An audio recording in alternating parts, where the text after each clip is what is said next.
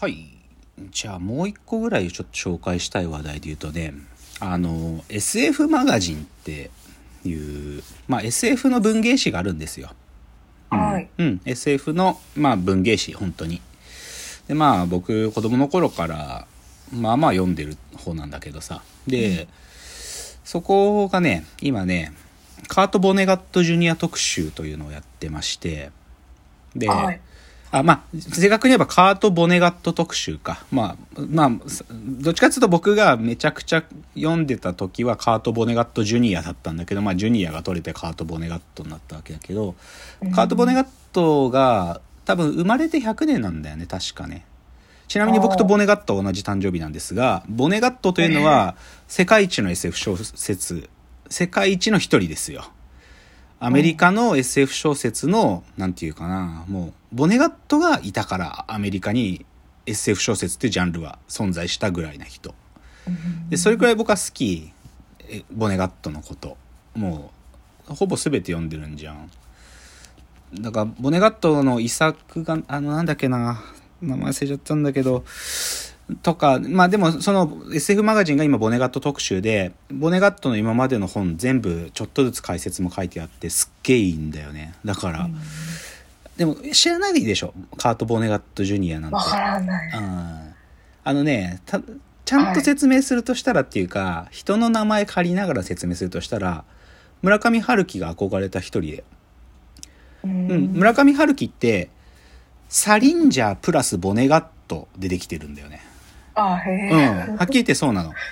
ももう、だから、村上春樹のスタイルに似てるし、どっちかというとボネガットを読んでた立場からしたら、村上春樹はパクってんなっていうのは、なんか、パクってんだよ、なんか。パクってるのがわかるくらいボネガットの、なんか、文体っていうのは、村上春樹に多大なる影響を与えてて、ちなみに爆笑問題の太田さんもボネガットの大ファンなんだよ。なぜならうん、タイタンの幼女っていう初期の頃の小説があるんだけど、ここからお爆笑問題の事務所のタイタンって名前が作られてるの。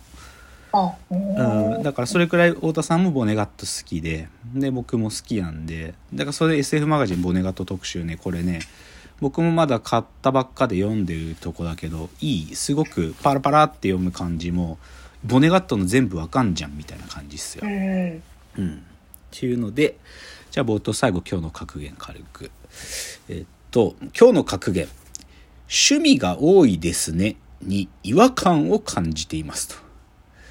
あのね、これ最近なんかね、なんかこう最近違和感感じること多くてね。なんていうかね、まずもともと多いんだが、その、僕に対してね、趣味が多いですねって言ってくるやつは、もうね、なんかね、なんていうのか首絞めたくなるね。なんかさ、いや、なんていうか悲しくなる。なんか、うん。なん、か趣味が多いみたいなことって、なんか褒めてるようで褒めてねえんだよな。っていうか逆言うとそれ言っちゃってるやつの人生の浅さがバレちゃうって感じがする。うん。どういうことかっていうと僕はさ別に自分が多趣味でいたいと思ってるわけじゃなくてなんか一個一個なんか好きなものにこう入ってくのってそこですげえ感動するっつうのが自分の人生につながってることっつうかうん作品で教えられたことがなんか自分の人生につながってるっていう感じなんだよね。なんか「スラムダンクすげえって言ってるのもなんかやっぱりなんかエネルギーもらうみたいなこととも違くてなんかそういうことは俺の人生でも起こるって思うところに感激してるわけでなんかそそれをなんか趣味が多いですねってなんかさメインの人生があってサブみたいに扱われるの超腹立つんだよな。なんかっていうのがちょっと最近思うことがいいろいろあってさ。だから最近よく言ってる言い方はねこういうやつらはね好きなことあなたの好きなものなんですけどやっぱ僕全然無趣味でそんな好きなものも多くないんですよみたいな好きなこと言えないやつももともと僕元来嫌いなんだけどこういうやつはね人の好きなこともねバカにするやつなんだよね。人が何か好きって言ってる時にねなんか自分も好きなものがあるにもかかわらず他の人たちがこれを好きだって言ってることをなんかこうバカにしたりするようなやつらなんだよな。っていうのをちょっとなんか最近感じる瞬間がいくつかあってなんかね趣味が多いですねって僕人生で絶対誰にも言わねえなって思ってるっていううん話。でちょっとなんか毒づいたところで ではコーナーに参ります。えロフトプラスワンへの道、えこのコーナーはサブカルリテラシーサブカル知識の低い株式会社私は社員に竹野内がサブカル魂を注入しいつの日かロフトプラスワンでのイベントに呼ばれる存在にまで自分たちを高めていこうという意識向上コーナーです。ということで今日はテーマいきます。今日のテーマ西新宿という町に住んで。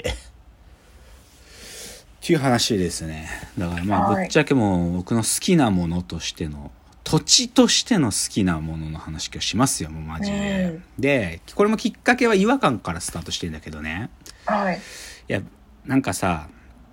まあおお仕事でさこういろいろまあうち僕の自宅もオフィスも西新宿だからさなんか、あオフィス名刺交換でさなんか仕事のシチュエーションとかで名刺交換して「あ西新宿なんですね」とか言われて「あそうなんですよ僕、まあ、家もすぐそばで」とか言って「あじゃあ新宿住まれてるんですね」みたいな。でで今日なんか例えば渋谷の会社でミーティングとかがあった時に、いや、今日自転車で来たんすよ、みたいな。なんか近か、近いし、みたいなとか言うと、え？自転車で来たんですか？とか言って、で、なんか、シティボーイ扱いされるなことってあるわけ。なんかすごい、なんか、え、それ嫌味ですか？とか言ったりするの。代官山のなんか、あ、あ代官山ですか？明日のミーティング。あ、じゃあ僕自転車で行けるんでよかった。とか言ったりすると、な、またシティボーイ感出してマウンティングしてきてとか言う人いるんよ。で、だけど、これすっごい不本意。なんかそういう扱いされることに。シティボーイ扱いされることはね、不本意。けどね、これちょっとね、って言いつつもね、ぶっちゃけ、なんていうのかな、住んでる場所説明するときとかに、なんか、いいと、いい、なんか、なんか難しくてさ、うん。そういうのに不本意さがありながらも、例えば説明するときにね、え、竹之内って今どこ住んでんの？とか言うと、いや、西新宿で、つって、場所で言うと、パークハイアットホテルの近くだよ。とかなんか言うわけ。うんでも、そういう意意図ないんだけどさ、出てくるワードってなんか聞いたことあるような話になったりじゃない例えば、パークハイアットホテルと、あの、新国立劇場からオペラシティのちょうど間ぐらいとか言うとさ、なんかそので、いいビルだからさ、その間なんだけどさ、でもぶっちゃけ僕が住んでるとこってマジで、都会のバラックなんだよな。実は僕が住んでるところって。うん。で、なんつうかね、イメージで言うとね、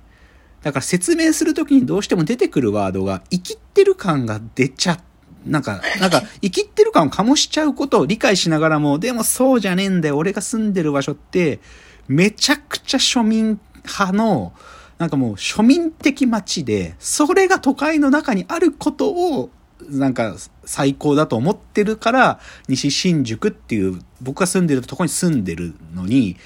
なんかシティボーイ扱いされるっつうことの不本意さ半端ないわけ。だから、今日西新宿って、だからなんで僕住んでんのっていう理由をね、ちゃんと喋りたい。そして西新宿っていうのがどういう街かってことをちゃんと言いたいのよ。っていうので、最初ね、まあだからその僕西新宿どどんぐらい住んでるかっつうと、あの、多分ね、今9年目ぐらいもう住んで、結構長い。で、でももともと、実はね、僕が住んでるところってね、渋谷区と新宿区の境界線みたいなところに住んでて、うんその甲州街道っていうでっかい道があるんだけど、その道の南側が渋谷区で、北側が新宿区なのね。で、もともと僕はその南側の渋谷区側の代々木三丁目ってとこに住んでたんよ。てかまあそこに、あの、仕事が大変だった、前の会社で働いてた時に仕事が平日大変で、なかなか家帰れなかったりするから、そこにちっちゃい部屋借りて、平日はそこにいたんだよ。で、さそう仕事のためだけの部屋だったんだけど、でもそこが、なんか、そこから、まあなんかタイミングがあって、甲州街道を渡って新宿の方のマンションに引っ越してきたんだよね。その、はいそ、そこから、ある意味、はっきり言って渋谷側に住んでる時全くその土地好きじゃなかったの。なんだけど、うんその本当に道を一歩渡って新宿側に来た瞬間景色が変わって見えたんよね。それくらいもう新西新宿って街が一瞬で好きになってね。からその好きになった理由を今日は喋るって感じなんですよ。はいはい。で、まあ、これ。れも何て言うのかなあのさっきも言ったけどだからうちの会社は僕の自宅も西新宿なんだけど会社のオフィスも西新宿なんですよ。でこれはなんか正直僕は創業の地まあ最初の創業の地は僕の自宅から始まってるんだけどうんでもその家のそばに、あのーオフィスとしての場所を借りて今あ会社のオフィスあるけどこっから動くつもりマジないから。うん、やっぱりさスタートアップの会社って六本木とか渋谷とかさ、そういうところに行きがちなのね。てかみんなそうなんだ、はい。基本は。もしくはまあ AI とかやってると 本郷とかのあの辺行ったりもしたりもするんだけど、うん。でも僕はっきり言ってねそういう感じ絶対なりたくなくってこのなんか都会のバラックたる西新宿の僕僕が住んでるエリアから動くつもりないんだよ。うん。それぐらい好き。なので、今日そのどういう理由で僕がす西新宿暮らしてる理由ね、好きかっていうのを、大体3つぐらいのトピックで喋ります。で、最初は地理的理由、地理的な理由。西新宿がどういう場所にあるかってことが1つ目。で、2つ目は、やっぱりね、これがち僕にとって最重要で、文化的理由。やっぱね、うん文化の記憶が宿ってるんですね、西新宿というのはね。うんそして最後は、ちょっとこう、ライフスタイルっていうかね、食的理由、なんか、